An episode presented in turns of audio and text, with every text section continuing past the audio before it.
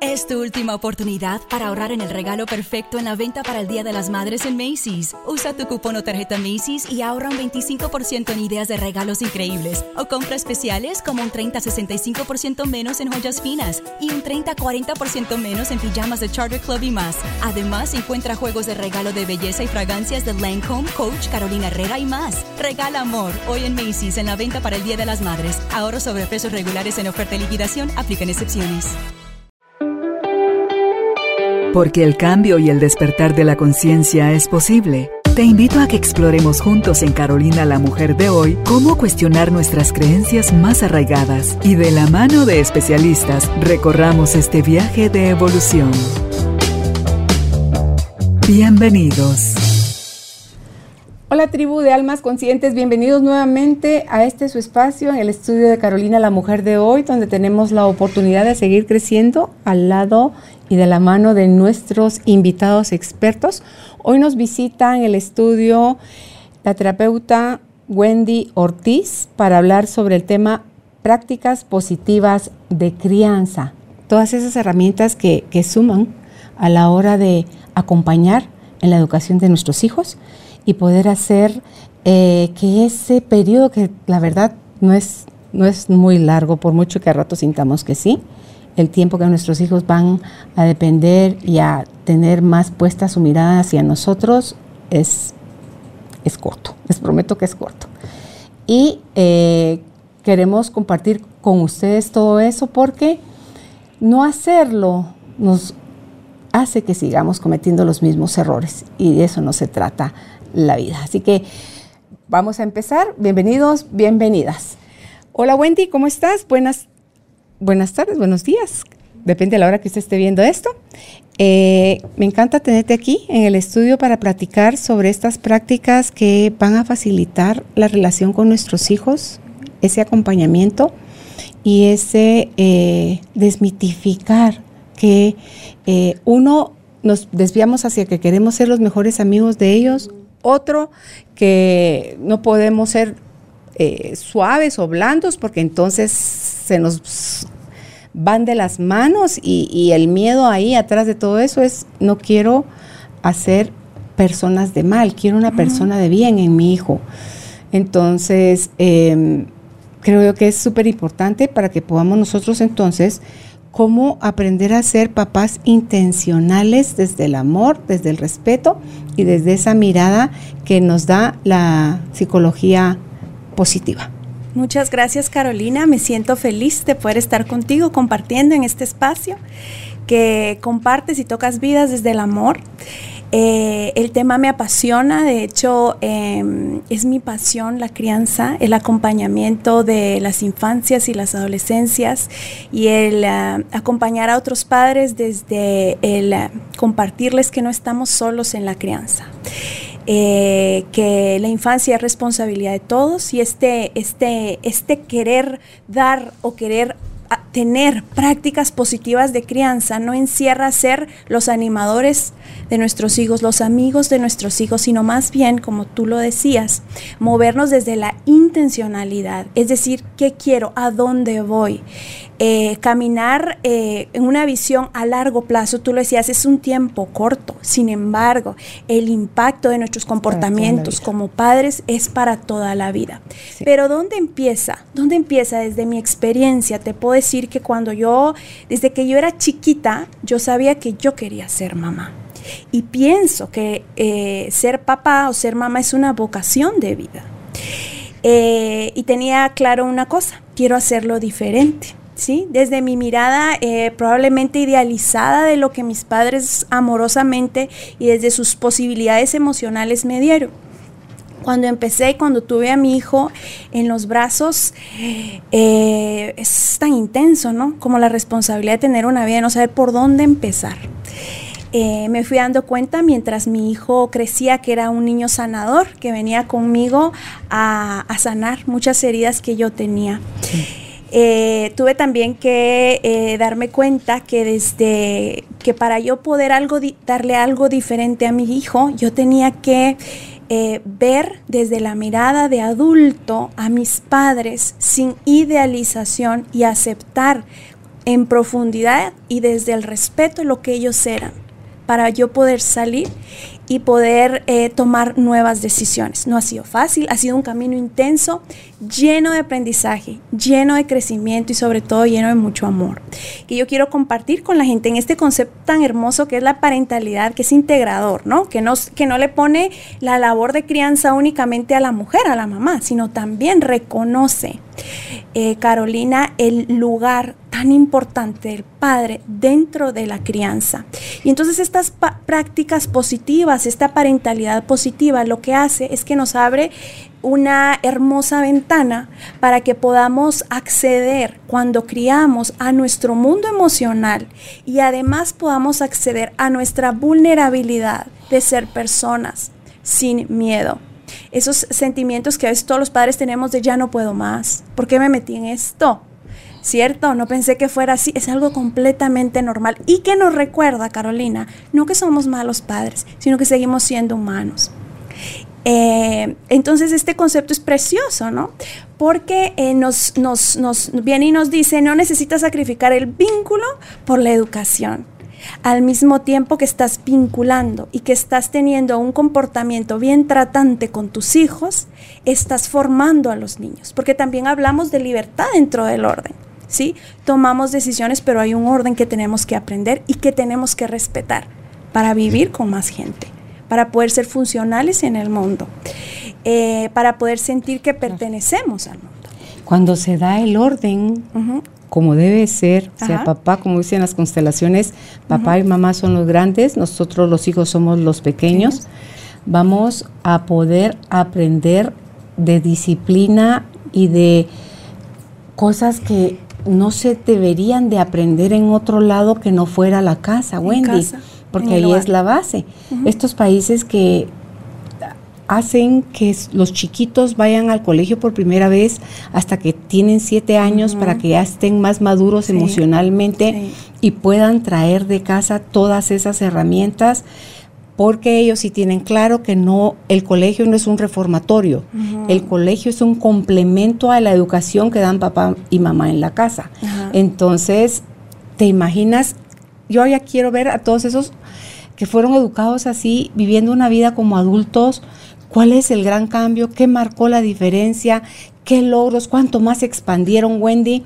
porque eh, no es el caso de países como el nuestro, donde eh, tienen que trabajar papá y mamá, o los llevas a una guardería, o los llevas a un colegio kinder. Bueno, ahorita no se puede a ninguna de esas cosas, pero necesitas o a alguien en la casa que te los cuide, pero tú prácticamente estás fuera todo el día, entonces el tiempo que te limita y cuando son bebés, cuando regresas a la casa ya están dormidos, entonces no se comparte mucho.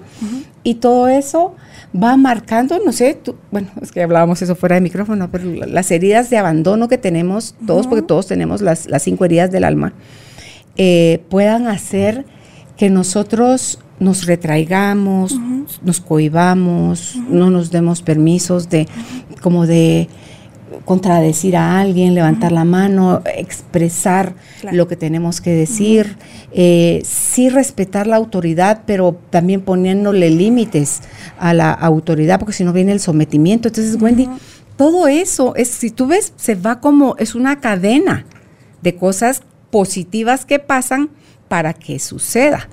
Entonces, ¿cómo vemos eso? desde la psicología positiva, a ti que eres una mamá joven, ¿tu hijo tiene? siete. Santiago, dijiste. No. Eh, Ignacio. Ignacio, siete años. ¿Cómo te ha ido a ti como mamá? Si a lo mejor ya tuviste una mamá, me comentabas que ya fue un poquito más relajada a la hora de criarte, pero un papá que fue un poco más estricto. Entonces, ¿cómo impactó en ti esas dos porque tuviste las dos, las dos fuerzas, una tirando para un lado y la otra para otro. Sí, yo creo, Carolina, ahora que, lo, que, me cuestionas esa parte, yo creo en mi hoy día que he, eh, he tenido la bendición de tomar lo más lindo de cada uno de mis padres. ¿Sí? y abrazarlo desde el amor. Pero cuando yo empecé a ser mamá, lo que me pasaba era que era de repente una mamá muy eh, suave y después una mamá muy autoritaria. ¿sí? Y eso es lo que nos pasa a muchos padres, ¿no? Que de repente estamos, por ejemplo, el niño quiere un helado, siempre pongo este ejemplo, el niño quiere un helado y le decimos, eh, mira mi amor, no hay helado. Es que ahorita no me alcanzó el dinero, ¿verdad? Y el niño entra en un berrinche porque su eh, eh, desarrollo socioemocional eh, es característico de los niños pequeños que dan berrinches. Además, no es un mal comportamiento, es un desborde emocional, que podemos platicar un poquito de eso. Y de repente, eh, bueno, tú ya lo subes al carro y le dices, bueno, ¿y qué es eso de estar llorando delante de la gente? No, usted no entiende que yo le dije. Y entonces pasas de ser muy amoroso a ser sumamente rígido, autoritario. ¿Ya? Y eh, cuando nosotros empezamos a trabajar en nuestras creencias, en nuestras decisiones, en nuestras emociones y en nuestros comportamientos y en lo que nosotros esperamos, podemos empezar a ejercitar algo que se llama la firmeza amable, que viene de disciplina positiva. Entonces, ¿cómo sería este mismo papá con el mismo niño? Carolina, no se trata de modificar a los niños, se trata de aprender a acompañar a los niños que tenemos. Este mismo niño que te dice, Ay, quiero un helado, mamá, y tú no tienes dinero. Entonces, eh, es diferente abordarlo y decir, mi amor, yo sé que tú quieres el helado y sé que está muy rico, pero mamá no tiene dinero ahora, así que no te lo puedo comprar, pero vamos a venir mañana otro día y lo vamos a hacer. El niño va a irse llorando en el carro, pero tú te quedas firme. Tú te quedas firme porque es lo que es. Y además porque tú sabes que no es que tu hijo sea malcriado o que te quiera hacer pasar un mal rato, sino que está muy frustrado y entonces abrazamos estas oportunidades. Por ejemplo, a veces eh, nosotros no utilizamos todo este reforzamiento de caritas, stickers, no usamos nada de eso. De decir, eh, hoy en la rutina, en una oportunidad que me decía, hoy en la rutina solo le puse media estrellita. ¿Por qué? ¿Y qué fue lo que pasó? Eh, solo media estrellita porque sí se bañó, pero se bañó llorando. Entonces, como no tuvo buena actitud, media estrellita. Entonces le digo yo, estamos creo que estás educando a corto plazo, porque lo que quieres es silenciar. Aparte, el llanto está patologizado a nivel de América Latina. La inteligencia emocional es una asignatura pendiente para nosotros y vamos caminando para allá. Entonces, en vez de decirle, te pongo media estrella, tú puedes aprovechar ese momento de frustración, de enojo de tu hijo, para decirle, mira mi amor, yo sé que estás molesto o que estás cansado, pero estás siendo muy valiente y responsable, además te estás cuidando tu cuerpecito para la hora de tu baño y tú sigues, sigues normalmente. Pero el aprendizaje que está teniendo ese niño para poder abrazar las, sus emociones y no verla como que la emoción es algo malo. Entonces no puedo sentir, Entonces esta rigidez y empezamos los padres eh, sin querer queriendo a cortar la conexión emocional. Cuando las emociones eh, son, eh, son maestras, nos vienen a avisar de algo que tenemos que trabajar. Algo con lo que tú decías y que yo quisiera anclar es, en otros países lo manejan diferente. Yo te diría que en otros países tienen una mirada diferente a infancia. Yo cuando mi hijo eh, tenía año ocho meses, nos, fuimos a otro país con mi esposo, mi hijo, y eh, yo en ese tiempo estaba un poco confundida, no sabía, solo sabía que lo quería hacer bien, ¿verdad? Como una buscadora, y entonces de repente la vecina me dice, mira, va a poner a su hijo en el jardín, decían allá, que es la guardería, y yo, ay, no sé, pongámoslo, ¿verdad? Como dejándome llevar. Y es algo que a veces nos pasa a los padres. No tenemos intencionalidad. No sabemos a dónde vamos. No tenemos un camino marcado de cómo queremos vivir. No hemos leído, Carolina. No, eh, eh, no, no tenemos apoyo o vínculos. En este caso que yo estaba sola en el extranjero. Y lo llevé y mi hijo no se quedó porque lloró. Y entonces lo que me dijeron fue, ¿sabes qué? Tu hijo eh, es extranjero y tu hijo está muy apegado contigo, así que vamos a probar el otro año y por ahora empieza a trabajar en el desapego. Y en ese momento eh, me molesté mucho. Yo dije, ¿cómo así que no me recibieron a mi hijo, a mi muchachito, verdad? Pero las maestras, ¿verdad? Que a veces nos pasa y ahora yo lo puedo ver desde una mirada adulta y decir, estaban respetando las necesidades emocionales de mi chiquito. No tu comodidad ni tus las no, tuyas, no, es que es que nos tenemos que ordenar en la crianza. Nosotros estamos nosotros somos los grandes y ellos nos necesitan de muchas formas. ¿Qué pasa, por ejemplo? Las prácticas positivas de crianza hablan mucho del apego y del apego no solo en edades eh, tempranas, que es donde se empieza a cimentar, sino a lo largo de la vida, va a marcar nuestra relación.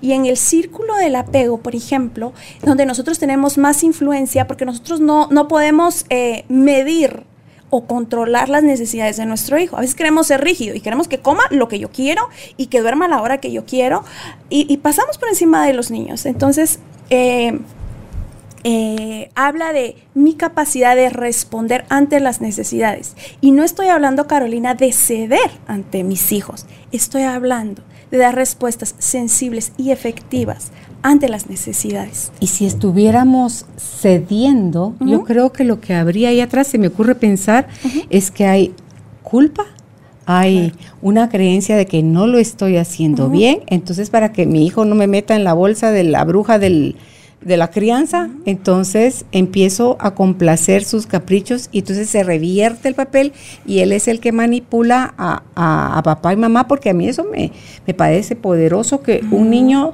puede estar desde menos de un año, no camina, no habla, no razona, pero puede tener el control, porque él su llanto, que es lo que lo hace estar en contacto y comunicación con el adulto para manifestarle qué es lo que necesita, ve la reacción de sus papás ante si llora de una forma, ah, está sucio mi pañal y vienen, porque lloran de una forma diferente, tú no me dejarás mentir.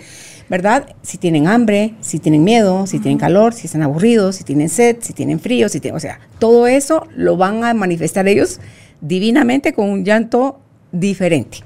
Entonces, cuando nosotros, lo que decías tú hace un rato, lo del apego yo cada vez me convenzo más, Wendy, que ese apego sano que es necesario para el ser humano, hasta los, si han hecho los experimentos con los monos, entonces tú decís, Dios santo, si al animal que también, que, vive, funciona desde otra parte, desde la instintiva de su cerebro, nosotros que somos más evolucionados y tenemos otras conexiones el impacto es igual en los monos que en nosotros. Claro. Entonces, el, ese no tener contacto, ese no ser visto, ese no ser, no sentir que tus necesidades fueron atendidas, te, te va como desconectando, te va como anestesiando, Wendy, y entonces tus necesidades pasan a décimo lugar. Y entonces ya te vuelves complaciente, te vuelves mendigo emocional, te vuelves tóxico en una relación, te vuelves asfixiante, te vuelves evasivo, yo no sé qué te vuelves, pero te vuelves cualquier cosa que no es tu Aprendes a recibir, ¿no? Aprendes a recibir.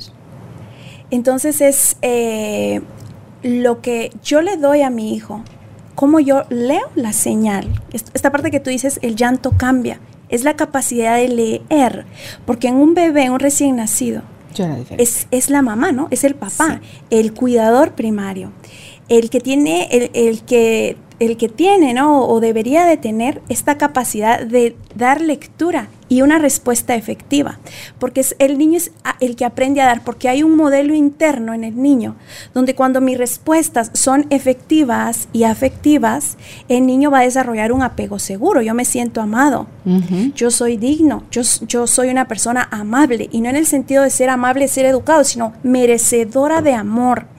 Cuando eh, soy rechazado, cuando no soy atendido, cuando me dejan solo, yo desarrollo un, apego que es evitativo, ¿no? Y cuando inseguro, cuando, eh, cuando me maltratan, pues yo tengo un apego desorganizado y empiezan ahí los, los problemas de salud mental, que probablemente alguien que no se puede vincular con su bebé es alguien que necesita atención ¿sí? No es que, hay para que tienen hijos o no es una buena madre o estos padres, no. no Necesitamos una atención mm. psicológica, emocional, que nos pueda eh, devolvernos la luz y que donde podamos entender dónde perdimos este vínculo que es importantísimo. De, de, lo que yo conozco, prácticas restaurativas, disciplina positiva, parentalidad positiva, siempre se empieza a hablar de la forma y vincular, porque ahí está el poder. Si yo vinculo con el niño, yo educo. No puedo educar si no hay vínculo pues sería eh, un monólogo, ¿no? Sería un dictador si no hay vínculo y educo. Y tenemos también, o más bien podemos que resignificar. ¿Qué significa disciplina? Dar órdenes eh, eh, escritas en piedra, ser rígidos con nuestros hijos, castigar, lastimar. No. Fíjate que disciplina viene de enseñanza, educando.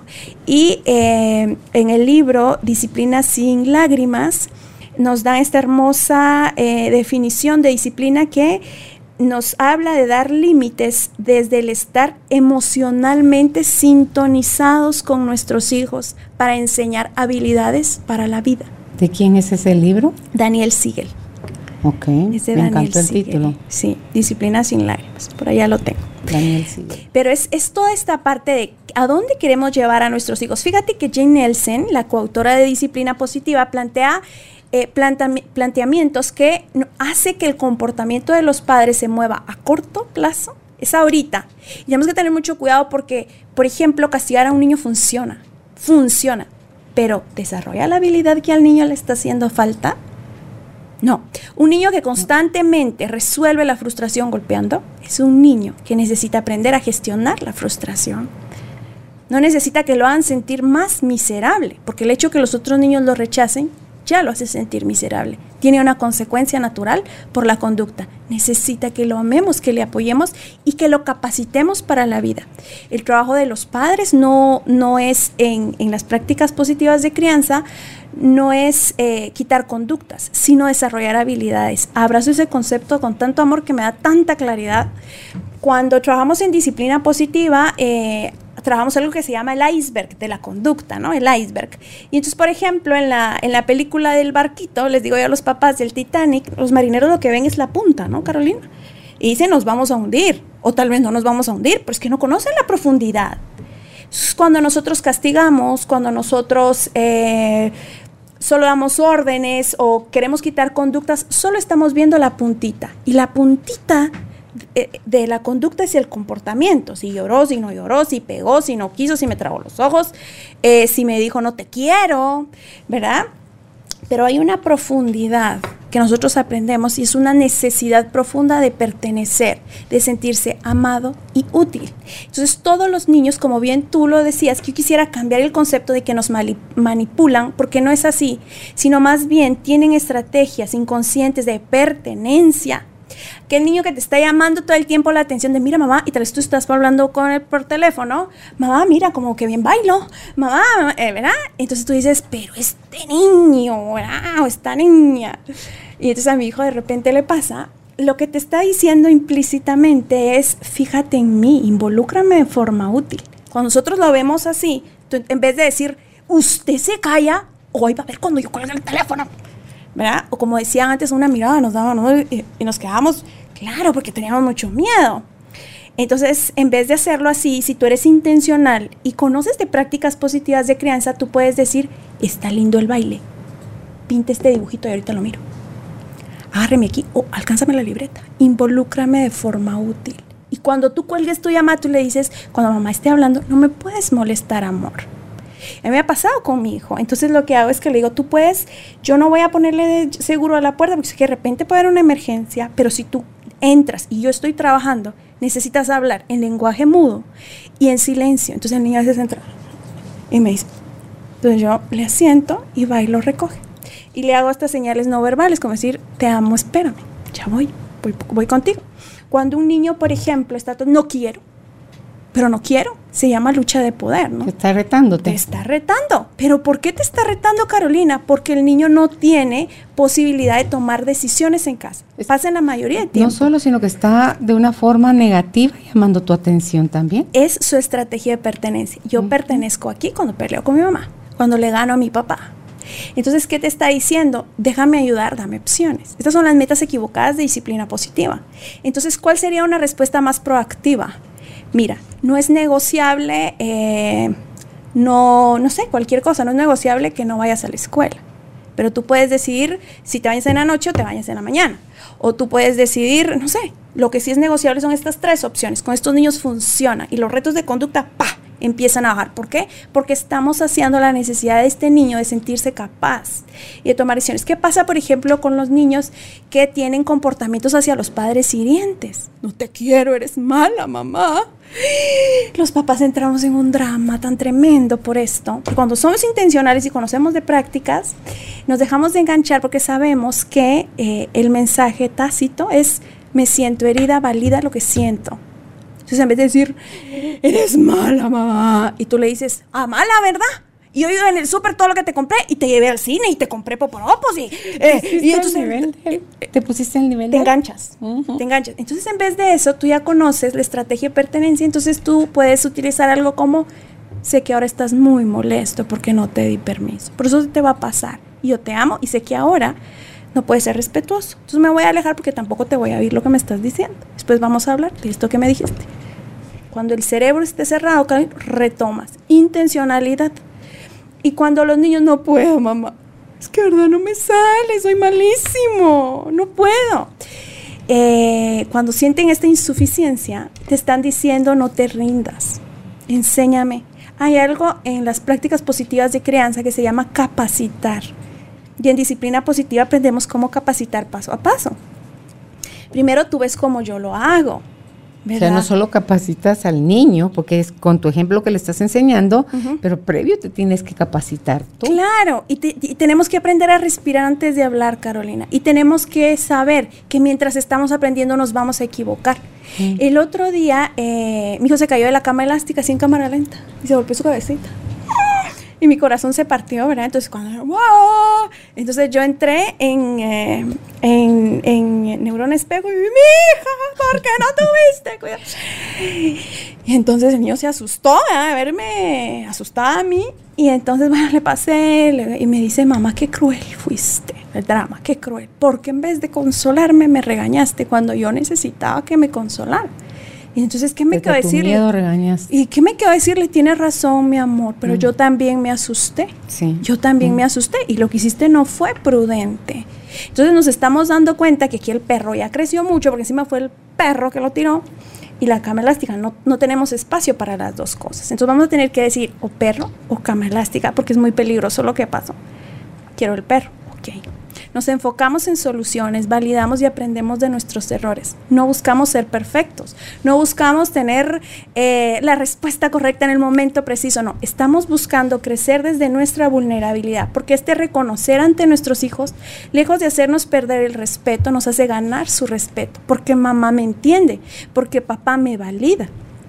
Entonces, es toda esta parte de qué hago yo para capacitar a mi hijo, qué hago yo para capacitarme a mí, eh, ¿qué, genera este comportamiento, Carolina, que me detona. En el libro eh, Tu hijo, tu espejo, que es muy lindo, hablan de niños oasis y de niños eh, maestro, ¿no? Yo tengo un hijo maestro. Entonces, todo esto que te detona te mm. está llevando a una herida no Está mostrando tus heridas. Claro, y son, son una bendición estos niños son una bendición. Yo te digo, el tener un hijo varón a mí me ayudó mucho a sanar mi, mi, relación con mi papá, que trascendió, ¿no? Y entonces eh, todo estaba fríamente calculado. Pero cuando nosotros abrazamos desde esta misma aceptación incondicional y desde el respeto de ser de mi hijo, nosotros podemos ayudar a ese niño a crecer. Me acuerdo una vez, Carolina, cuando estaban diciendo ahorita en, en, clases virtuales, ¿qué quieren ser cuando seas grande? Y los niños, maestro, profesor, y mi hijo, cantante de rock pesado. Yo dije, sí, yo dije, oye, ¿eso cómo lo ayudo? Porque de la familia no hay nadie. Eh, me empezó a generar mucho estrés, mucha ansiedad, y yo dije, no es algo mío. Entonces, cuando yo era chiquita quería hacer otras cosas que... Pero es esa parte de no de no, de no desconectarlos con lo que ellos quieren ser y, para lo que ellos están destinados, para esa almita que nosotros tenemos presta. ¿Para qué, ¿Para qué ha venido el mundo? Hay niños que tienen súper claros desde chiquitos qué es lo que quieren ser. Sí, ya vienen con eso. Fíjate, yo eh, que trabajo en salud mental, en, en, crianza, desde chiquita me molestaban mucho mis hermanos porque yo decía todo el tiempo, le hace falta cariño, le hace falta cariño. Y entonces decía, por ejemplo, mi hermana le decía a mi hermano pequeño, ¿qué va a decir la Wendy? Hace falta cariño, decía mi hermanito.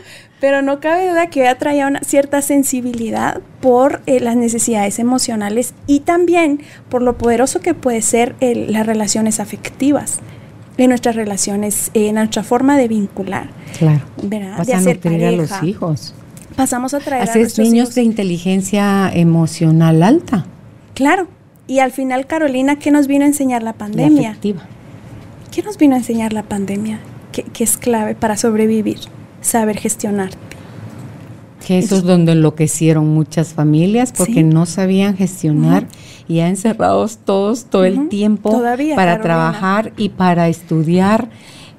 Hay niños que están sufriendo mucho en sus casas porque papá y mamá no saben lidiar con sus propias emociones. Y realmente la, disciplina rígida, los castigos, los ahoga. Y estamos teniendo un impacto em, emocional bien fuerte eh, por las, por, por las malas prácticas de disciplina o de crianza. Y no solo eso, necesitan eh, liberar su energía. Así como salían antes, corrían, montaban bicicleta, jugaban pelota. O sea, a través del juego y el ejercicio y la socialización con otros niños de su edad, ellos liberaban energía que no están Se les desarrolla el cerebro. Por ejemplo, a los adolescentes hay estudios en neuroimagen que dicen que cuando oyen música, que cuando duermen más tiempo y cuando están con pares, se desarrolla más el cerebro. Cuando nos reímos, Carolina, yo me pongo a pensar Por las neuronas espejo. Eh, claro, es, eh, son partes que se activan en el cerebro, ¿no? Y em, yo me pongo a pensar en mi adolescencia, me reía tanto, bendito Dios, me reí tanto. Eh, y, es, y era mi cerebro que se estaba activando en ese tiempo. Y nuestros adolescentes en la casa todo el tiempo controlados, ¿cómo están esos cerebros? cómo están esas, ese ser, ese corazón, ¿no? Esas necesidades ahí en casa. Sí, no se ve que este, lo que queda del año todavía estén por regresar al colegio y les, les urge esa parte. Hace un rato tú decías, y lo, lo dejé anotado aquí porque sí me gustaría que, que hablaras eso, me, y dijiste, lo podemos desarrollar. Es el berrinche, dijiste que era un desborde emocional. Es un desborde emocional. Porque está como validado, digamos así, para cuando eres niño. Cuando eres adolescente ya te lo empiezan a ver así como y cuando eres papá también, haces berrinche. Por supuesto, pero ya no te lo ya no es como soportable, digamos, como cuando uno tiene que hacer ganas. Mira, un papá se puede desbordar. Está bien visto porque está corrigiendo. Un niño no, porque es un mal creado. Le faltan límites. Sí. Entonces, ¿qué ¿Qué podemos hacer eh, desde las prácticas positivas? Lo primero es entender el proceso de desarrollo socioemocional y las necesidades que tiene mi hijo. Jenelsen dice, la mayoría del tiempo los niños no están portándose mal, están actuando en eh, relación a la edad. Entonces es importantísimo que vayamos a buscar cómo es un niño de 3, cómo es un niño de 2, cómo es un niño de 5, cómo es un niño de 7, porque son más críticos como es un niño de nueve, porque ahora este está rebelde. Si anoche lo acosté y me levantó otra persona, aquí este niño de dónde salió. Es un adolescente, un preadolescente. Pero lo, que pasa con los berrinches es que eh, el cerebro está inmaduro cuando son pequeñitos y eh, se destapa. Es decir, se destapa. Cuando yo le enseño a, los niños, por ejemplo, a, qué pasa en su cabecita, porque vienen los niños muy lastimados a, acompañamiento emocional diciéndome es que no sé por qué me pongo así, o es que yo soy malo, o quiero hablar de mi enojo, dicen ya algunos de siete añitos. Entonces, ¿qué es lo que pasa?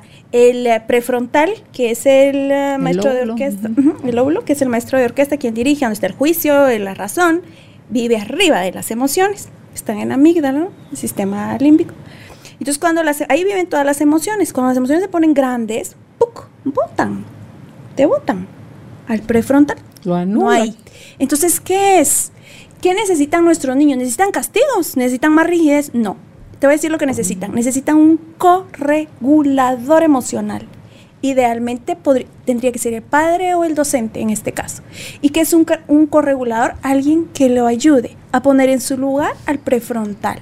Entonces, en esta capacidad de saber responder, los adolescentes, Carolina, los estudios en neuroimagen demuestran, con los adolescentes pasa otra cosa, que el prefrontal está chiquitito y la amígdala está muy grande, donde viven vamos a decir que la amígdala es la casita de las emociones, está muy grande. La amígdala de un adulto mayor de 25 o 30 años, que es cuando ya está bien madurito el cerebro, mide como una almendra, mide como una nuez. La almendra es la que es grande, ¿cierto? La nuez es la bolita. Ah, entonces. La almendra es la chiquita. y el adolescente es la nuez, que es la grande. Entonces está muy grande la amígdala. Y esa se va haciendo chiquita conforme vas madurando. Conforme vas creciendo. O Entonces, ¿por qué los adolescentes se tiran a la que no madura, crece, pero no madura. Eso es cierto, madurar.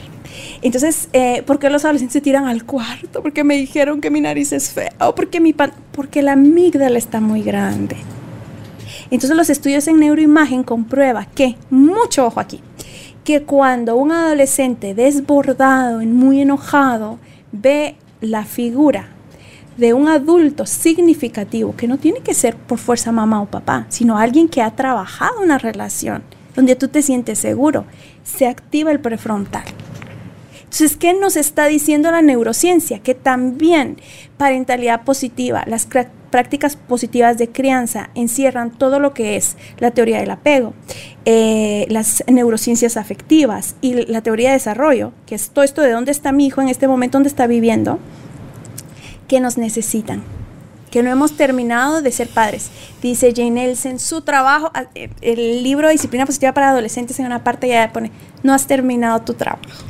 Es que no acaba nunca al final, Wendy, porque ya cuando eres adulto, ya te estoy diciendo alguien de 30, 40, 50 o más años y sigues teniendo a tus papás vivos, vivos, ya la relación con ellos es otra, ya es de adulto a adulto, pero sigue ese vínculo que no va a acabar nunca, de que ellos son tus papás y tú eres, tú eres el hijo. Entonces, eh, si nosotros no comprendemos para empezar esto que acabas de decir, que porque está muy grande la amígdala, y por eso es que las emociones se desbordan y botan el, cerebro, el razonamiento desaparece y crecemos, crece tu cuerpo, también el cerebro, y ya la amígdala es más pequeña, ya es más como una almendra, explicabas. Pero si no me enseñaron a gestionar mis emociones, la tolerancia a la frustración, no tengo límites, no tengo apego sano, no tengo, o sea, si no tengo todo eso, soy como una florcita silvestre y una cabrita del monte que va a tirar patadas y mordidas cada que pueda, porque yo creo que sin todo eso que mencioné, nos sentimos de alguna forma en peligro, Wendy, sin todas esas herramientas. Sí, eh, digamos, los límites son parte fundamental ya hemos hablado mucho de, la capacidad de vincularnos, pero dentro de, toda esta propuesta también se hablan de eh, destrezas formativas para los padres y ahí entra toda la parte de disciplina positiva, de los límites, de la formación en valores, que es importantísima. Es decir, esto eh, está bien que te enojes, pero cuando tú le pegas a tu hermano le duele y además lo estás irrespetando necesitamos encontrar nuevas formas para que tú puedas expresar tu molestia, porque el enojo nos ayuda a buscar justicia, pero pegarle a tu hermana no está permitido. No mm. está permitido. Ahí está el límite. Y el límite lo que hace es que le da seguridad y ayuda muchísimo al autocontrol. Entonces, eh, de repente los papás no tienen mucha fe, los padres de familia, los formadores, en estas, en estas propuestas porque dicen, no, pues si no nos van a perder el respeto, se nos van a descarrear, ¿no? Pero todo lo contrario, el respeto se, se aprende siendo respetable, ¿no? Eh, lo modelas y es, es algo eh, de cerebros. Es que sí, el niño que está desde ahí aprendiéndote desde lo que te observa, no desde el lero lero que le estás diciendo, porque muy bonito tu discurso, pero tu actuación contraria a esa va a entrar por un oído, a salir por sí, Y es lo que nos pasa a muchos padres que decimos, ustedes, pero ustedes no tienen que ser como yo. Ah, te encargo. pero, pero ustedes no lo hagan así, pero es que yo ya estoy grande, ¿verdad? Usted no Y hay algo más fuerte que, que, que el querer, que se llama, eh, que es la eh, mi, mi, ser, ¿no? Cómo yo funciono, yo te copio. Yo te copio todo el tiempo, ¿no? ellos nos están copiando todo el tiempo. Y esa parte de, de, de, poner límites tiene que ir alineado, Carolina, con los valores familiares y eh, preguntarnos como padres cuáles son los valores que me representan, ¿sí? Hay valores que son pragmáticos, que nos llevan al futuro, hay, hay valores que son eh, hacia el interior, ¿no? Como, como el amor, y hay valores que nos ayudan a relacionarnos con otra gente, como la solidaridad, el respeto, la generosidad. Y entonces, ¿cómo estamos nosotros como papás, como líderes de crianza? como jefes de familia en cuanto a nuestras destrezas, a nuestras competencias a nuestras habilidades. Es decir, eh, esta, esta película, ¿no? Regreso al futuro. ¿no? Que se van y vienen al futuro. Entonces, si, viajáramos a 20, 30 años, ¿qué, cómo va a ser mi hijo? Y entonces esto es precioso porque... a ver cómo fueron tus papás y si tú no haces algo en el medio, ¿cómo van a ser tus hijos? Es solo una, solo es continuar Voy En, automático, Voy en automático. Pero es, es una oportunidad hermosa porque al mismo tiempo que crece tu hijo, creces tú. Porque entonces es, bueno, yo quiero que mi hijo sea hábil emocionalmente, que lo están pidiendo muchísimo los padres, lo están queriendo mucho. Tengo que empezar yo por adquirir esa habilidad por buscar desarrollar competencias emocionales. Y las competencias emocionales empiezan ganando un vocabulario emocional. Porque este no sé qué tengo, pero algo siento, pero voy a respirar. No, ¿qué es lo que tengo? ¿Será ansiedad? ¿Será que estoy abrumado? ¿Será que se enojo?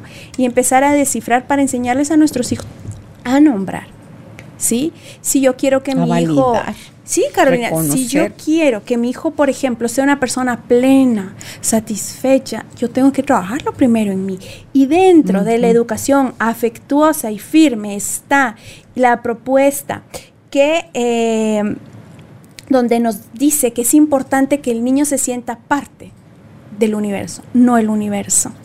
¿Y cómo hacemos eso, Carolina? Trabajando en nuestra propia vida, en nuestra propia realización profesional, enseñándole a nuestros hijos el amor por el trabajo, el amor por, los valores. La práctica de los la valores. Práctica, esto no es honesto, mi amor, esto no es responsable, ¿no? Y entonces... Eh, Enseñar la empatía, todo. El sentido de comunidad, Carolina. Que no solo que esa es naturaleza humana. Sí, pero empezamos a, le empezamos a ahí a medio lastimar, ¿no? Porque entonces les decimos, si te sigues parando la maestra te va a regañar, te va a dar un reporte. Si le pegas al perro, el perro te va a morder. Entonces para ti, ¿no? Entonces tienes que actuar en beneficio tuyo. Y eso es, esto es colectivo, esto es inconsciente. Y entonces, eh, cuando cambiamos el lenguaje y las formas de, de, formar, podemos decir algo como, lo que estás haciendo no le muestra respeto a tu maestra. Y tu maestra preparó la clase. Siéntate bien. Estás aprendiendo respeto. Pero se lo enseñaste que cuando él te hablaba y hacían cosas entre ustedes dos, tú ponías el ejemplo. Por supuesto. ¿De dónde mi hijo va a respetar, va a poner atención, va a tener en, una posición a la autoridad si hace contigo lo que quiere? O contigo habla mal del maestro, por ejemplo. y tú se lo validas, no lo corriges. Yo se lo valido.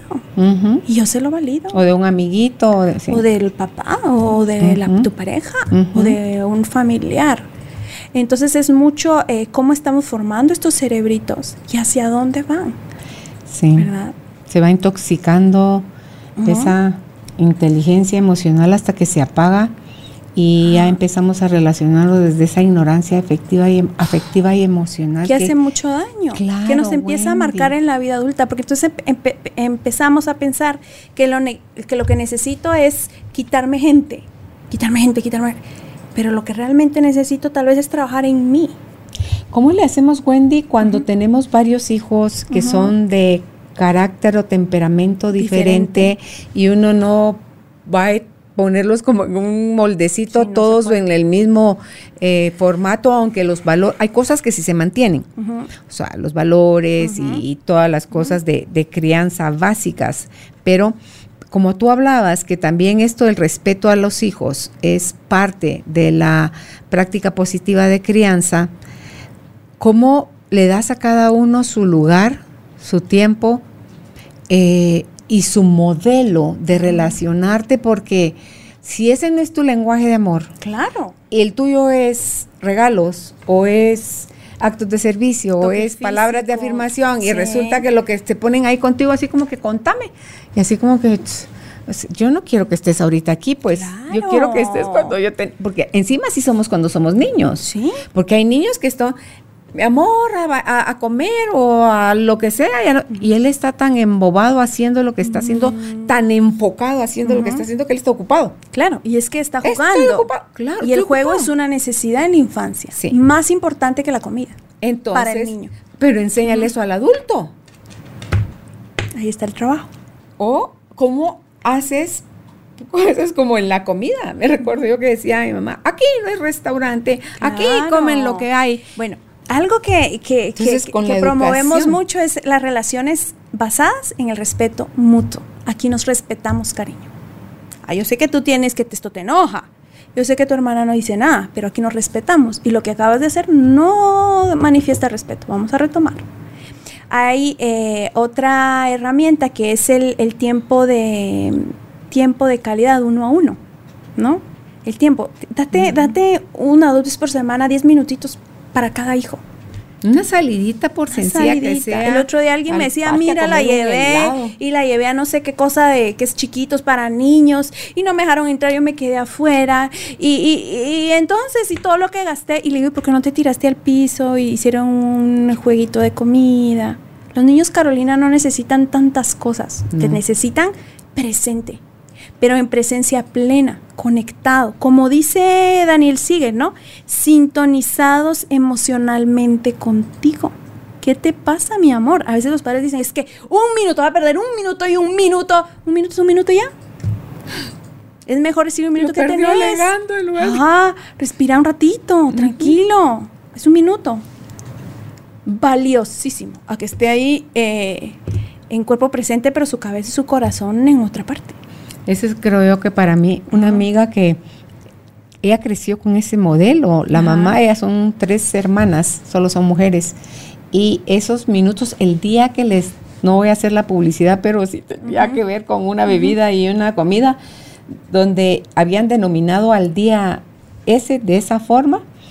Y eh, son de las cosas más preciadas que ella tiene de su relación con, porque eso lo hacían con su mamá, no con su papá porque no siempre los papás están o del ánimo o en la misma sintonía, Wendy, y eso es importante, que como papás estemos en la misma sintonía a la hora de criar a los hijos, porque esto no es un rol que le toca o no es una responsabilidad o obligación de la mamá, de la mujer. Es importantísimo. Eh, cuando acompañamos eh, parejas, porque eh, muy gratamente cada vez hay más, más papás en, estos talleres. Eh, lo primero que les decimos, no, no pelees con tu pareja por crianza. Traten de hacer acuerdos conjuntos. No es una lucha de poder.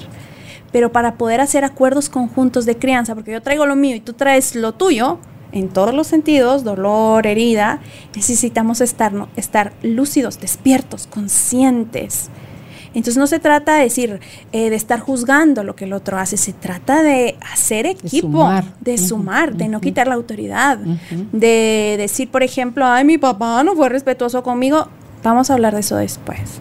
Pero ya había hablado contigo, cariño. Entonces vamos a hablar de eso después. Tienes razón, esta vez no fue respetuoso, pero vamos a hablar de eso después. ¿Sí? Como, como hacer este equipo a dónde vamos, cuáles son nuestras metas conjuntas, estando en pareja o no estando en pareja. A veces me dicen, ay, esto es como, como un sueño. Pues se puede, si se trabaja. ¿Pero porque están divorciados o por Sí, eh, eh, por cualquier cosa. A veces dicen, ay, eso no se puede. Ay, eso es como, eh, ay, un sueño. Una eso de, ajá, una utopía de criar en positivo. Y les digo yo, no. Hay que aprender. Es... Pero se empieza sanando uno. No hay otro camino. La doctora Shefali Zavari dice que la crianza es un camino de vuelta. Es un concepto hermoso te hace volver. Es un camino de vuelta para sanar.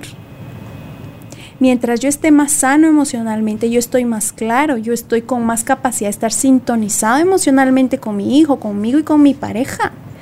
Y es un regalo tan maravilloso. Recuerdo, Carolina, hace poco que algo le pasó a mi computadora. Yo estaba sumamente frustrada y estaba mi esposo por ahí. Y digo yo, ay, mira otra vez, ¿verdad? Fui, estaba frustrada. Pero mira, y me dice él, ah, no remates conmigo. y con toda la razón. Y le digo yo, y de repente fue como una luz de claridad emocional. Y digo yo, eh, en otro momento tal vez le hubiera dicho, ay, sí, vos enojándote también en vez de ayudar, ¿verdad? Algo con una respuesta así menos amable, ajá, o enganchándome con él, con él que el pobre pasó de repente por ahí. Y lo que dije fue, no, mi amor, no es contigo, estoy frustrada y estoy expresando mi frustración. No te molestes porque expreso. No te enojes conmigo porque expreso. ¿Qué parte de sanar te lleva a llegar a ese punto? Donde incluso tú ya te sientes, te ves, te echa un torbellino, tóxica, enojada, sufriendo, angustiada, lo que sea, y ni siquiera necesitas explotar, sino que solo dices, ¿sabes que ahorita estoy patas arriba? Sí. Me voy a mi time out, o sea, me, salgo yo, eh, me voy al otro cuarto, voy a hacer otra cosa, o voy a salir a una vuelta, o lo que sea. no lo podemos resolver ahora. Entonces, eso, si uno se lo hace saber a la pareja, se va acabando esa idea loca de que el otro es adivino y tiene que saber qué frega. Es que ese es un problema más nuestro de las no me haces feliz, eso es muy fuerte. Sí, No me haces feliz y el otro pobre con su humanidad y sus heridas también. Se supone que somos esposos desde hace no sé cuánto y todavía no has aprendido a leerme. ¿Por qué no decimos? que el hombre necesita que le digas. Aceptación incondicional, sin idealización. Aceptación incondicional, sin idealización de la otra persona. Eh, Humberto Maturana nos habla de, aquí lo anoté, amar educa. Amar educa. Eh, un biólogo chileno que acaba de acaba de trascender, murió hace poco. Tiene un artículo muy lindo que se llama Amar Educa y él nos habla de cómo el aceptar incondicional y genuinamente al otro, eh, pues es muy poderoso. Pero es esta parte. ¿Y cómo empezar, Carolina? Yo, eh, si te hablo de mi propia experiencia, porque es lo que tengo para compartir, creo que lo que más me ayudó a mí es empezar a ganar lenguaje emocional. Los expertos en competencias emocionales hablan que alguien que es hábil puede diferenciar entre 35 emociones diferentes. Imagínate, yo me quedo con las básicas, con las de la película, enojo, rayo, ay, Dios mío, lo que me falta. Bueno, entonces es... Pero emociones ya son sentimientos. Eh, sentimientos, ¿no? Ah, ok, ok. Eh, sentimientos, pero... Es que la emoción es algo inherente a nosotros. Reacción psicofisiológica de pero 90 el sentimiento segundos. ya es el constructo que existe en tu mente para Claro. describir eso que no te parece. Y, y lo chistoso es que las cuatro, las la cinco película, películas- ah, sí, sí. entonces la de intensamente, ¿verdad? De las cinco, cuatro no las queremos, Wendy. Estamos Sí. fregados. Ujú. y, y- y queremos perpetuar la alegría. Ahí también estamos fregados. Entonces, al final no las estamos Fíjate, aprovechando. De los conceptos que he aprendido, el más lindo ha sido emociones, porque hay, hay algunos que te dicen positivos, negativos. Y digo, no, todos son necesarios. Entonces, emociones que dan bienestar y emociones que no dan bienestar, pero todas son necesarias. ¿Sí? Todas Están son necesarias, servicio. están a tu servicio. Entonces, yo creo que algo que puede ayudar para empezar a abrir la ventanita del mundo emocional, un poco de miedo, tal vez de ansiedad, no importa, tú ábrela y empieza a caminar por allí. Es eh, dejar Sí. entrar en amor y amabilidad, lo que sientes. Con amor y amabilidad te recibo. Te recibo. No me vienes a hacer daño. Eh, a veces hago la analogía de que es- eh, las emociones de repente son como un vecino que te viene a decir algo. Toca. Yo tengo que dejar entrar porque te cae mal, porque hay que chismoso, porque ay no, qué incómodo estar con este vecino. No quieres. Pero es necio, mira, y te toca, y toca, y toca. Bueno, le abriste la puerta, se te mete por la ventana. Pero va a entrar. Porque es muy importante lo que te viene a dar. Claro. Y así son las emociones. Ábreles la puerta. Y, Sí. y a veces eh, te dicen, no puedo dejar de llorar. ¿Y por qué quieres dejar de llorar? Es que no sé, no sabemos estar en lo incómodo. Porque Eso aprendimos... es una gran verdad. Entonces a veces te dicen los papás, y me lo dicen mucho los padres, la- si yo estoy bien, mi hijo va a estar bien. Mucho cuidado ahí. Es cierto, pero mucho cuidado. Estar bien no significa no sentir. O ser eh, la perfección, la supermamá, el superpapá. Eso no existe. Nos lacera el amor propio a los padres cuando no podemos, cuando cometemos un error. Eso no existe, no es real. Ya es eh, esa parte de, de, de saber quién soy, ¿no? ¿Dónde estoy? ¿En qué proceso estoy? Y, eh, y que no siempre tengo que ser fuerte. Sí. No, no te puedes derrumbar porque tú eres el adulto y los niños se impactan. Que ese Pero eso tu derrumbe les muestra tu humanidad, tu Claro. vulnerabilidad. Cuando tu- mi papá se fue, cuando mi papá murió, eh, yo lloraba. Y entonces mi hijo me decía que tenía, se angustiaba. Es que me está, estoy triste por el abuelo, mi amor, pero el abuelito está bien. El niño me abrazaba y ya pasó, ¿verdad? Entonces es como esa parte, ¿verdad? Porque estás triste, mamá. No, no, no, los niños no me pueden ver llorando. Estoy pasando por un divorcio. Lo que sí no es recomendable es que los tomemos de confidentes. Eso sí no, aunque sean adolescentes. Los lastimamos. Ni a los adultos. Los, los Wendy, lastimamos ni tus mucho. hijos adultos, porque vas a ir a vaciar. No, no son botes de basura. No vas a vaciar sobre un hijo de cualquier edad todas tus frustraciones y limitaciones que tienes con tu pareja. O con tus papás. Por favor, sí. Porque les enseñas a odiarlos. Porque lo que estás buscando ahí es un aliado. Claro. ¿verdad? Que, que se alíen contigo y que ya entonces sumamos fuerzas y él es el villano y nosotros somos los buenos. No, eso, eso, el daño que les hacemos a los hijos es Sí. tremendo. Y, y- y hacemos que repitan, ¿no? Eso que odiamos. sí. Entonces es toda esta parte que, que empieza solo y sí cuando vuelvo. Cuando vuelvo a mí, cuando me aprendo a contener a mí misma sola. ¿Sí? Ok, ya van creciendo los hijos, llega el momento en el que van a volar del nido porque se van a la universidad, porque se casan, porque se van a vivir a otro país, porque lo que sea. O incluso se van de casa, aunque no estén casados ni nada, sino que se quieren independizar. ¿Cómo trabajar el desapego, Wendy, para poder eh, llegar a, a esa desvinculación? No es que no es desvinculación, porque vinculados van a seguir siempre. Esa separación que es natural también, porque todos nos fuimos de, nuestra casa. Entonces, ¿cómo trabajarla para que no pasen los papás por la famosa eh, fase del, nido vacío? Van a pasar. ¿Cómo, no, ¿Cómo pueden cortar el cordón de verdad y no van a quererse seguir entrometiendo en la vida de los Yo hijos? creo que eso empieza mucho antes. Eh, la, meta última de la crianza es hacer hijos independientes, ¿no? Es no eh, hacer sentir a mi hijo que me necesita todo el tiempo. ¿Cierto? Y eso empieza antes. Eso mm. empieza cuando eh, ya se sabe amarrar el zapato y se lo amarro yo a mi muchachito. se llaman servicios especiales. Y entonces lo que le viene a decir a los niños es que tú sin mí no podés o yo lo hago mejor que Necesítame siempre, por favor. Sí, y ciertamente cuando empezamos a hacer familia vamos a necesitar un referente, ¿no? Un referente, alguien que nos acompañe, em, que, que, que, que, por lo menos nos dé un poco de luz de cómo esto, cómo se, cómo se hace. Eh, sin embargo, el, el, el, nido vacío lo vamos a vivir y es un duelo. ¿Será, Wendy? Yo no lo viví, yo tengo cinco hijos, te prometo. Tal vez como empecé a ser mamá tan, puede ser, jovencita. Puede ser, y, va a cambiar de, caso a caso. Porque, así como que qué alivio, o sea, desde chavita me meto a camisas de once varas, dirían los señores antes. Y para mí, bueno, también volaron relativamente bastante jóvenes ellos también, pero yo lo veía como un regalo.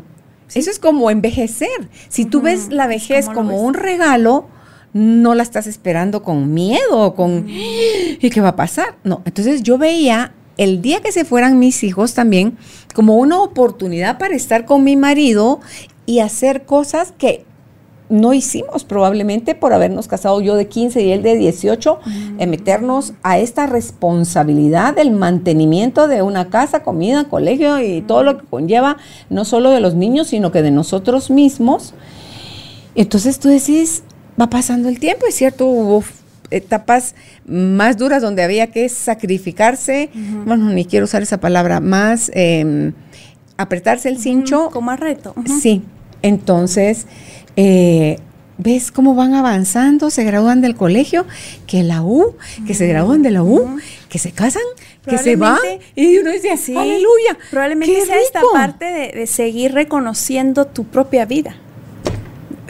Porque entonces yo, veía lo bonito, del, yo no miraba, ah, ya no van a estar, pero sí, sí, siguen estando. Claro. Porque yo los miro con bastante frecuencia a mis hijos, entonces, es más, tres de ellos trabajan con mi marido. ¿verdad? Entonces, cuando uno ya puede, Wendy, ver que tú te fuiste, que ellos se van a ir como algo natural, donde por un lado no es uno mamá gallina, que no quieres tener al poito debajo del ala todo el tiempo, llega ese momento, los ves siendo felices, los ves realizándose, los ves teniendo a sus hijos, los ves todavía mejorando lo que, si tú crees que mejoraste lo de tus papás para ti, ellos mejorando lo que tú les diste a ellos, entonces tú decís así como que... Wow, entonces vienen nuevas oportunidades para nosotros como pareja que, ya no tienes la presión de crianza de hijos, ya no tienes eh, limitaciones económicas, ya no tienes, eh, tienes salud, tienes ilusión, mm. tienes vida, tu vida tiene sentido, Wendy. Entonces sigues estando inmersa en la vida porque tus hijos fueron algo importante, siguen siendo algo importante, pero no lo fueron todo en tu vida. Claro, son parte del universo, ¿no? No son el universo. Exacto. Pues es muy buena la reflexión, ¿no? Como de seguir teniendo yo mi, mi vida, mis razones, ¿no? Y, de repente, fíjate, cuando de repente en ese tiempo hemos trabajado mucho resiliencia y preguntamos cuál es tu propósito de, de, vida, ¿no? Como dice Víctor Frankl, quien tiene un porqué, puede superar cualquier cómo. Dice mis hijos, mis hijos. Ah. Pero, pero, pero algo para ti. Se van a ir. ¿Por qué fuiste que enseñar a volar? Sí, claro. ¿Por qué fuiste puesto aquí en el mundo? Reconéctate con eso. Mm porque, porque es esta parte, ¿no? la capacidad de poder continuar luego de soltar, esa capacidad de soltar.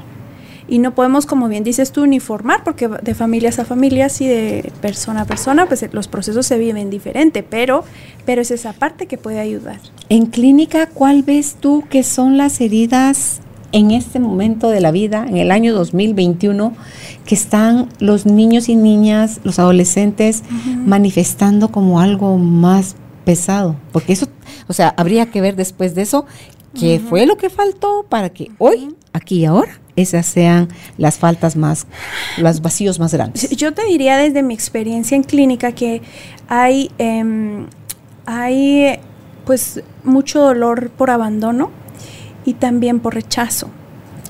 Eh, de lo que yo he visto. Entonces... Eh, ¿Rechazo porque no me aceptan como yo soy? Sí, puede ser. ¿Rechazo porque esperaban otra cosa de mí? Rechazo porque me comparan. Rechazo porque tal vez no tengo buenas notas, pues soy bueno para otra cosa, pero no, no hay mirada. No, no, no podemos ver eso. Rechazo porque se parece a alguien que no quiero en mi familia, ¿no? rechazo por tantas cosas y, el abandono, Carolina, hasta no es, por el género. Hasta por el género, claro. Em, necesitamos trabajar mucho en estas expectativas que nosotros tenemos porque nos pasamos llevando los corazones de nuestros hijos, ¿no? Y entonces estos cuidados al corazón que son tan necesarios y que nos estamos dando cuenta en este tiempo que estuvimos encerrados con nosotros mismos y con nuestras heridas y nuestras carencias, eh, que les tenemos que poner atención. Y, y las heridas de abandono no es solo cuando me fui y te dejé tantos años, ¿no? Es cuando no estuve, estuve pero no estuve. Hay un abandono emocional, es que estar físicamente, no, es, estar conectados, no. no es estar sincronizados. Y es ahí donde necesitamos tener especial cuidado en eso. Y no se trata que todo el día vamos a estar pegados, ¿verdad? Sino... Y, de ahí te preguntas, llegas tú a viejo y dices, ¿por qué mis hijos no me llaman? ¿Por qué mis hijos no me visitan? ¿Por qué mis hijos no se olvidan de mis fechas importantes? ¿Por qué mis hijos no me invitan a su casa? ¿Por qué Pero, ¿qué ¿Qué enseñaste? ¿Qué modelaste para ellos? ¿Cómo nutriste las relaciones afectivas? no solo porque yo me dicen mamá o me dicen papá, yo me tiene que querer, amar. No es que, que, que, ¿cómo nutriste esa relación? Cada día. Y es bien importante en las familias, Carolina, que, que dejemos a, que aunque estemos muy enojados como parejas, que dejemos los espacios de nuestros hijos, por ejemplo, con papá. En mi caso, mi esposo llega y de eso, por favor, de la porque eso es eso es algo vital en la educación de los hijos, porque hoy en día, no solo en Guatemala, yo creo que en muchos lugares en el mundo hay mucha ausencia de papá y el vacío y el daño que produce en un niño es no tener ese esa figura, porque y, lo interesante ahí, Wendy, es que somos nosotras las mamás las que les damos el nos cobramos con nos cobramos con, los niños. sí, sí nos, nos, cobramos. Estoy enojada contigo, y dice, eh, vénganse mis hijos. No, no miren, no lo verá. Pero eh, le estamos haciendo un daño bien fuerte porque papá, eh, la relación con papá nos enseña, por ejemplo, el amor al trabajo, la salud mental. Yo no sé cómo, será en, las casas, en otras casas, pero por ejemplo, cuando yo he estado todo el día con mi hijo tratando de descifrar códigos de pertenencia y haciendo malabares para ser asertiva y todo lo que, lo que, lo que, yo, lo que yo quiero, y de repente llega el papá y le digo, ay, mira, y se ríe. Es como esa salud mental que vuelve como esa objetividad hermosa que tiene que tienen. Entonces en mi caso es como él, por ejemplo, se encarga de la rutina de antes de dormir. Le lee, platican. Entonces yo los escucho y digo, qué maravilloso, qué bendición que mi hijo pueda tener a su papá con él.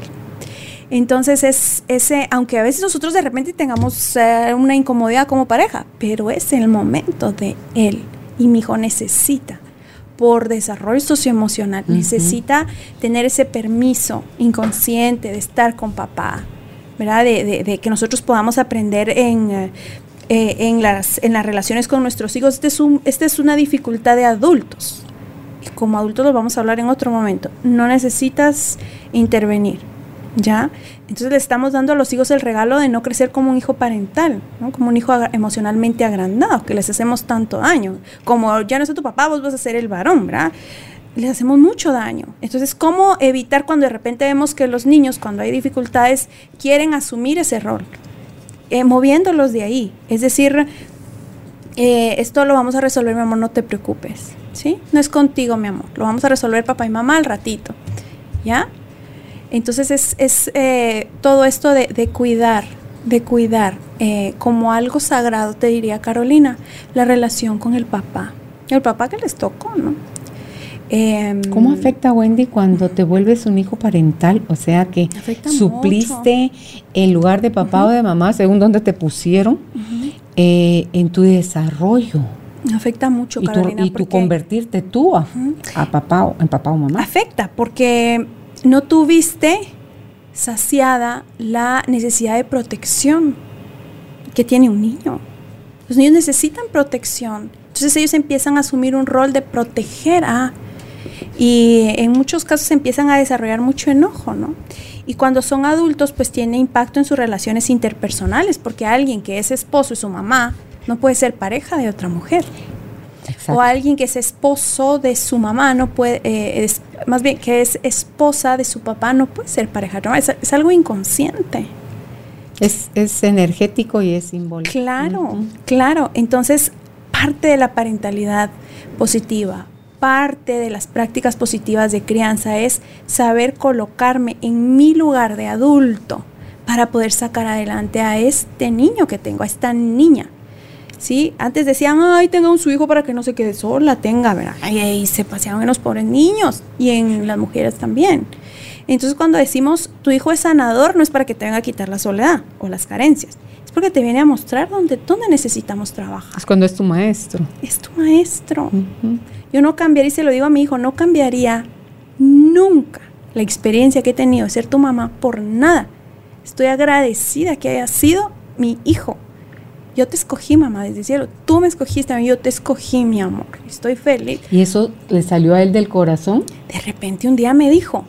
Porque esa es información. Es o sea, información. Está, está esa teoría Sí, donde él todavía tiene él me dijo, esa ajá, él me dijo, pero realmente no sé si en algún momento yo se lo dije a él. Pero en algún momento él me dijo, yo te escogí del cielo.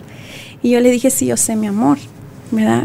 Y te amo y te quiero y esto es lo que nos tocó. Y si es que la otra vez, para el Día de la Madre, me hizo un video porque no, crea, no, no creas que soy miel sobre hojuelas. Soy, tengo, soy enojona. No, y la crianza es abruma. De repente me dice, ay, qué linda tu suavidad, suavidad, pero a veces también tengo mi lado, ¿no? Y me dice eh, mi hijo, ay, te amo, mamá, y no sé qué, aunque seas enojadita. me dice, y, de repente cuando me decía enojadita, yo decía, ay, ¿por qué? Ay. Y aprendí a aceptar incondicionalmente esa parte Sí, mi amor, y también soy miedosa, y también Sí. soy llorona, y Sí, también soy... y te amo. Sí, Y te amo. Es parte de... es parte ¿De que no, amas? no ¿Soy yo? sentirnos sí esto soy yo entonces no no sentirnos mal por nuestros por nuestros lados de que nos que, que a veces son que no dan bienestar pues cierto pero es aprender a procesarte para para relacionarte y vincularte desde otras formas. Yo te digo sí se puede. Yo te digo sí se puede.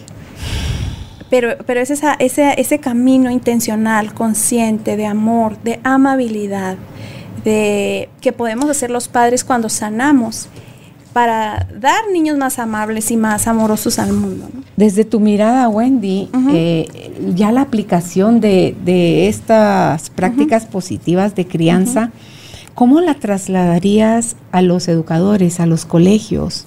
A los ig- porque- docentes. sí, es que hasta para la iglesia, como, Sí. como imaginar, soñar, proponer, todavía al día de hoy es, es gratis y se Sí. puede. Fíjate que disciplina positiva, por ejemplo, tiene enfoque de pareja, tiene enfoque de empresa, tiene enfoque de escuela y tiene enfoque de crianza. Siempre empe- empezamos por el vínculo. Mi hijo este año se cambió de colegio porque pasó primero primaria y yo me quedé con la boca abierta cuando vi cómo las maestras amorosas, yo me siento a oír a las maestras que las adoro y decía, ay mi amor, ¿qué tienes ahí? Ay, enséñame el peluchito que... O esas cositas que de repente alguien puede pensar, a esta maestra que de clase, vea ¿qué le importa? Está Está vincul- vinculando. Claro. Y entonces el niño quiere estar porque le voy a enseñar el peluche. Claro, soy importante para la Sí, maestra. disciplina positiva en el, eh, en el aula. Eh, tiene toda una estructura y en la primera infancia trabajamos todo lo que es conexión, habilidades de socialización, habilidades de gestión emocional y luego sobre eso se empiezan a construir. Por ejemplo, en otros países, por ejemplo en Perú, eh, los niños saben, por ejemplo, el enfoque en soluciones, que tiene que ser útil, que tiene que ser relacionada, que tiene que ser eh, a- acorde- t- todo el enfoque te lo dictan. Entonces, enfoquémonos en soluciones. ¿Y qué estamos haciendo? Capacitándonos para la vida. Y el techo de esta casita, de esta construcción educativa, es eh, generar adultos responsables y con habilidades. Claro, imagínate, ese enfoque en soluciones te aleja así de la queja, de la Igual, justificación. Mira, en mi casa es de- enfoquémonos en soluciones. Eh, bueno, enfoquémonos en soluciones. Te caíste de la cama elástica, te botó el perro, soluciones, porque es que aquí lo que me estoy viendo, ya no tengo espacio. Y el perro creció. No tenemos espacio. Entonces, eh, el enfoque en soluciones ayuda mucho hasta la vida de pareja, para tu propia vida. Para, tu, sí, para, en vez de decir, ay, qué tonta, cómo se me ocurrió y fui al taller o, tanto que he leído, no, enfoquemos en soluciones, ¿qué tengo que mejorar? ¿Qué habilidad me está haciendo falta? ¿Qué destreza?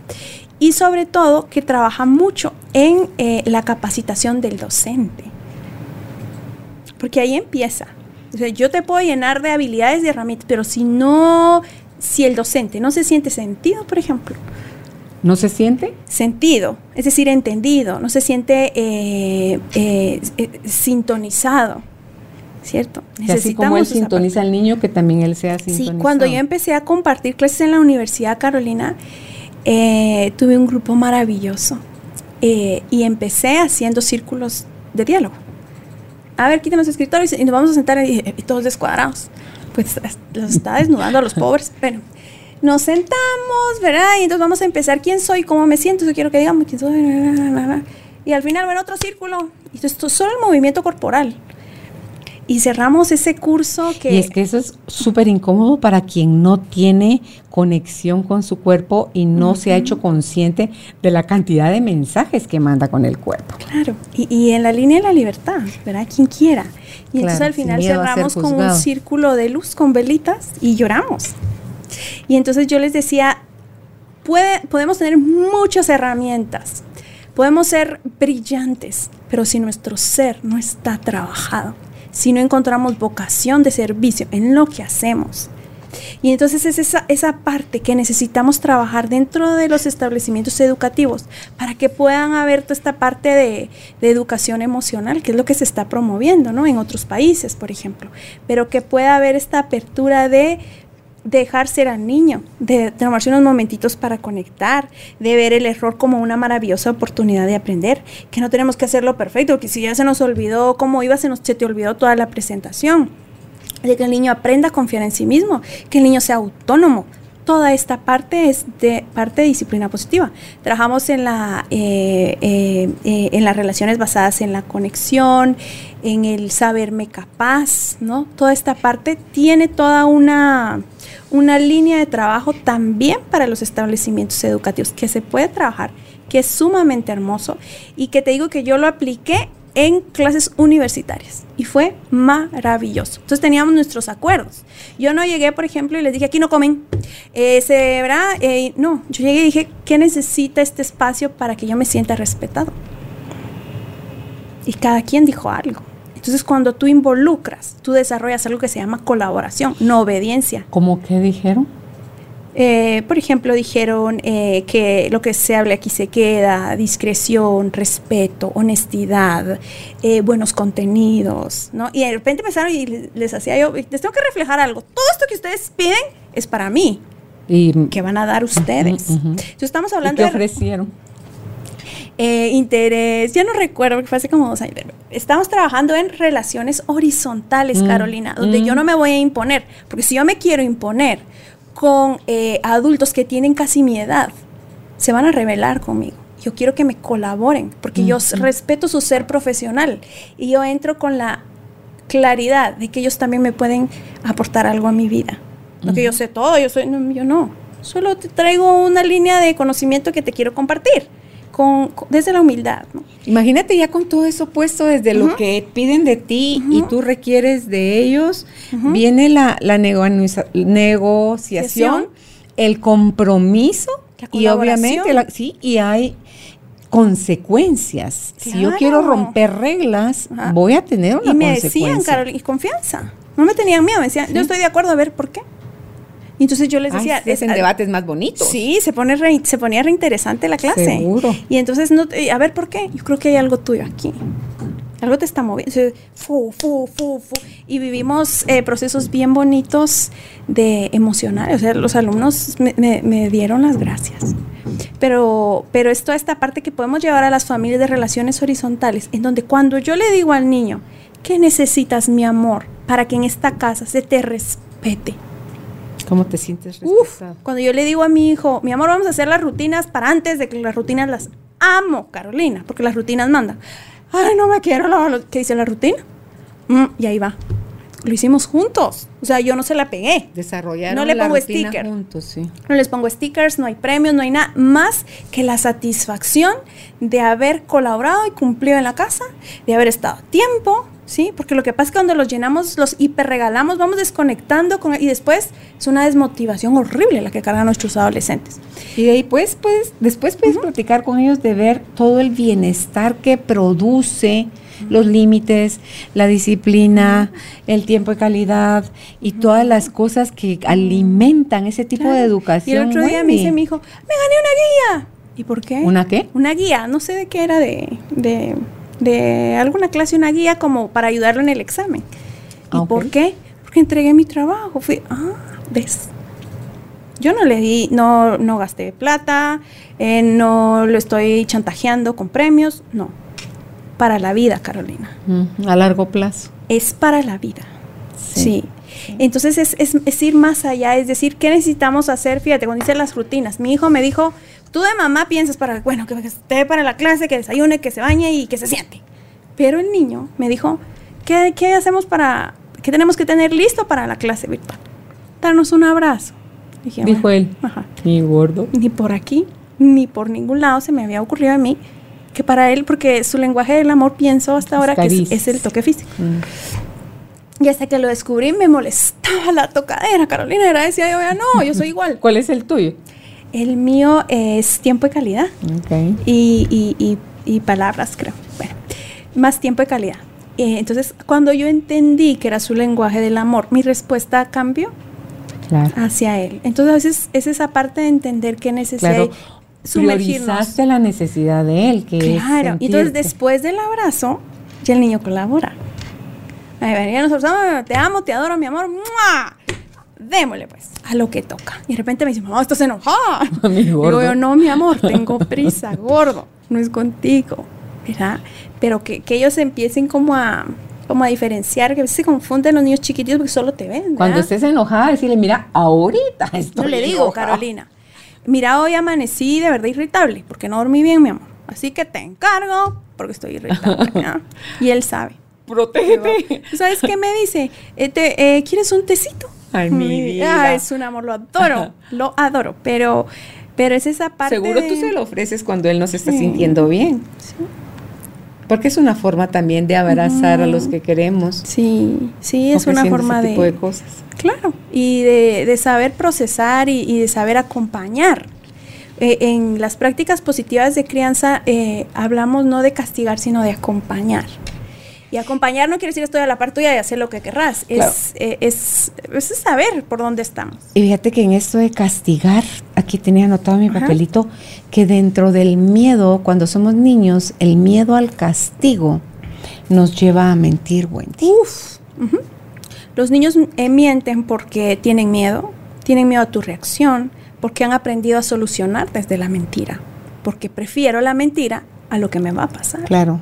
Es que, ¿qué les pasa? Y también algo- te han visto pero- resolver desde ahí. ¿Y qué les pasa a algunos niños que tienen el coraje y la, la valentía de decir, mami, yo rompí ese florero que tanto te Ah, lo gustaba"? rompiste. Y chatatán, chatatán, chatatán. O sea, si que yo diga la verdad, el resultado es que me golpeen, no necesito 100 veces para aprender a mentir. Entonces, porque voy de alguna forma a protegerme, Wendy. Entonces. ¿quién fue? El gato, la pe Y además, alguien más, Carolina, pero no yo. cuando nosotros eh, hacemos, eh, tenemos una reacción violenta con nuestros hijos, como los golpes, que no, debería de, no deberíamos de tener, el cerebro se pone en, en- en cerebro de supervivencia, ¿no? Entonces no... no El cerebro aprende. del niño. Sí, supervivencia, ¿no? Huye, se defiende o se va. Entonces Claro. no está comprobado eh, a nivel de neurociencia que no que el desarrollo que el cerebro no se desarrolla igual cuando el niño es maltratado. Y además que no tiene que no genera conexiones neuronales. El aprendizaje se hace a través de conexiones. Hay más conexiones y lo dicen los expertos cuando em, lo dice, por ejemplo, Barudi, que es neuropsiquiatra chileno, que las neuronas espejos se recuperan en ambientes amorosos, que el aprendizaje se da, se potencia en vínculos fuertes. Entonces, el niño va a recordar qué le hiciste sentir. Y entonces sí nos vamos a enojar, Carolina, porque tal vez ahorraste para tu jarrón. Ahorraste. O de tu cuchubal compraste tu jarrón o era de la abuelita. Era, algo hermoso, una antigüedad Te vas a enojar y está bien enojarte. Está bien que te enojes, pero ¿qué vas a hacer con eso? ¿Cómo vas a resolver? Y si te equivocaste, retoma otra vez. Llévalo a la se enseña que, equivocarse no es el problema. mira, yo solía reconocerlo es lo que lo vuelve problema. Yo solía ser una persona muy perfeccionista y la maternidad me puso de rodillas. Porque entonces yo te hago en una hora, te hago tres presentaciones. Y me gusta bien hecho, rap. Entonces, eh, mal para mí. Sorpresa, la maternidad no es así. ¿Verdad? Y entonces recuerdo eh, con mi eh, tutora de disciplina hostia que adoro, me dijo, Wendy, en alguna cosa que yo estaba hablando y dándole y dándole, me dijo, Wendy, los errores son maravillosas oportunidades de aprender.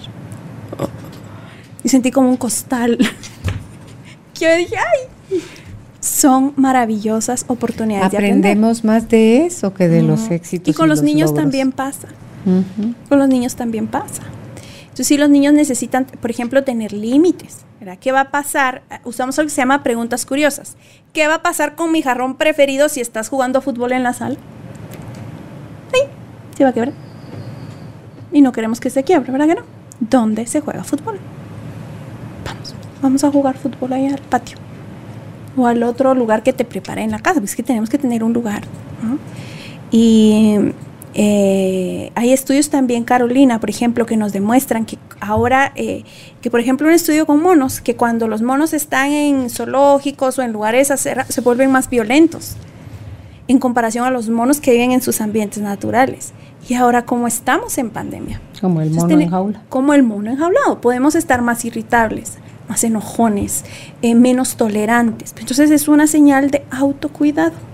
Y en la familia, en los espacios de descanso, son espacios productivos. Los espacios de juego son espacios, no solo la tarea, eh, el trabajo, los espacios de, mira, vamos a tomar, ver una película. Fíjate que ahorita cabal iba a apuntar eso, pero estaba tan entretenida escuchándote que con esto el juego que el niño aprende altamente a través del juego. Mucho pero no es solo ve tú y juega pelota, ve tú y monta bicicleta, ve tú y ponte a tirar la pelota de básquet al aro, sino que el cómo compartimos los juegos que sea, desde tirarte al piso, eh, salir a montar bicicleta juntos, si lo que queremos hacer es eh, salir a caminar, lo que sea que quieras hacer en, en, acompañamiento, sabe diferente. Sabe. Fíjate que yo escucho a, mis hijos y a mis sobrinos, porque Álvaro es mucho de eso, de dar eso, y los sobrinos míos, esos recuerdos que tienen con el tío Álvaro, de lo bonito que era hacer esto, o del que le gusta la aventura, o de que llevarlos, y, y todo es como dicha y felicidad, ¿verdad? Entonces, esas son cosas, esas son semillas que le dejas al niño para que después él vea, porque tampoco es, ah, si yo soy aventurero, que mi hijo también sea aventurero, que si yo juego fútbol, que mi hijo también juegue fútbol, que, o sea, que, también nos podemos perder ahí, ¿verdad? Entonces, eh, es súper importante que no nada más les compremos las cosas a los hijos para que ellos se entretengan y jueguen, sino que juguemos con ellos. Sí, Sí, sí, hay muchas conexiones ahí. Y, y, hay otra parte que es importante, es saber reconocernos, Carolina, porque muchas veces queremos, sí, pero tengo que jugar. Y les paro gritando a medio juego y arruino el tiempo.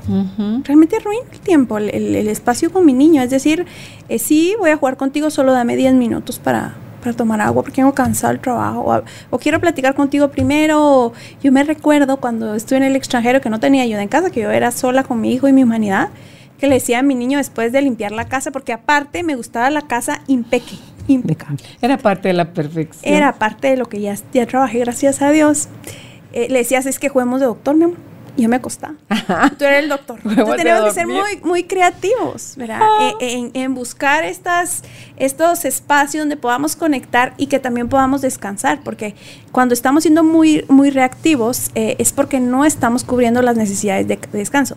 Y el autocuidado es una práctica positiva de crianza, el autocuidado parental, el autocuidado mental, físico, emocional. Eh, es una práctica positiva de crianza y es una habilidad de vida que tú modelas a tus hijos. Yo valgo, yo me cuido. Pues mira qué bonito, tanta cosa por aprender. El libro que recomendaste, Disciplina sin lágrimas, hablaste de, otro, de este señor chileno. Eh, este es un artículo, ah. Amar Educa, es Humberto Maturana. Eh, te diría que es, es, una persona preciosa y habla mucho de la armonía, de cómo las, las plantas crecen solas, ¿no? Nosotros nos afanamos mucho por enforzar procesos. Y me ponía a pensar yo cómo podemos llevar este concepto de respetar la armonía natural a la crianza. Sí, pues sin desconectar nuestro trabajo parental. Pero este es un, em, es un artículo, no es un libro, es un artículo. Y la doctora Shefali, que es famosísima. Hay que leerla. Hay que leerla. De hecho, tengo aquí, si me tiene más, ¿Ella tiene más de un libro? Eh, sí, el que yo te puedo decir ahora es Padres Conscientes, pero tengo aquí una lectura preciosa que la leemos en los talleres, pero que la traje aquí, se la mandé a mi esposo, que se llama El Regalo de la doctora Shefali Chavari, que si me permite les comparto. Dice que seas bendecido con un hijo que sea distraído, para que aprendas a poner atención. Que seas bendecido con un niño al que le fascine tomarse su tiempo, para que aprendas de paciencia y la belleza de la quietud que seas bendecido con un niño retador para que te enseñe a soltar el control. Que seas bendecido con un niño sensible para que aprendas a conectarte. Que seas bendecido con un niño que no te escucha para que aprendas a sintonizar. Que seas bendecido con un niño que se le olvidan las cosas para que te desprendas de todo. Que seas bendecido con un niño que se atreva a rebelarse para que aprendas a pensar afuera de la caja que seas bendecido con un niño que sienta miedo para que te enseñe a confiar, que seas bendecido con un niño que te enseñe que no se trata de él sino de ti. Porque la crianza puede ser de todo, menos fácil, y puede representar muchas cosas, pero ante todo aprendizajes. No se trata de que ellos cambien, nuestros hijos son perfectos tal y como son, se trata de nosotros mismos. Hermoso. El regalo. Hermoso de la doctora Shefali. Hermoso porque cada cosa que fuiste mencionando es una bendición, es un regalo y a lo que mal hemos mal visto como niños problema. Ya no sé qué hacer con esto, con aquello, con lo otro. O sea, queremos modelos de perfección cuando no es así. Pues muchísimas gracias, Wendy, por haber estado compartiendo con nosotros ese espacio tan bonito de las prácticas positivas de crianza. Ustedes pueden contactar a la experta en disciplina positiva, Wendy Ortiz. Si es en Facebook, la encuentran como Creciendo Juntos con Disciplina Positiva. Y si lo que desean es un acompañamiento y apoyo para poder ustedes empezar a echar a andar esta forma de criar a sus hijos, pueden hacer su cita al 3257 9422. Repito, 3257 9422. Y te recuerdo te suscribas a nuestra página www.carolinalamujerdehoy.com.gt. Hasta la próxima. Gracias por ser parte de esta tribu de almas conscientes. Recuerda visitar nuestra página web carolinalamujerdehoy.com.gt para más información de estos temas y de nuestros invitados. Tenemos más programas, blog, libros, talleres, tienda en línea y material exclusivo para quienes se suscriban. Encuéntranos en redes sociales como Carolina la Mujer de Hoy.